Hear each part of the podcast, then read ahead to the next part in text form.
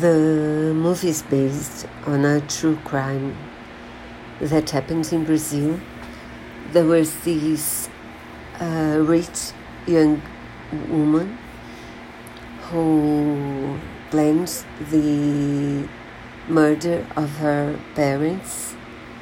The crime was executed by her boyfriend and his brother, but she planned everything and the screenplay is by a famous author of true crime books in Brazil, Ilana Casoy, which I think was important because the I did like the way uh, the story was played, and I also liked the cast. So I do recommend the movie. I, I think it was good.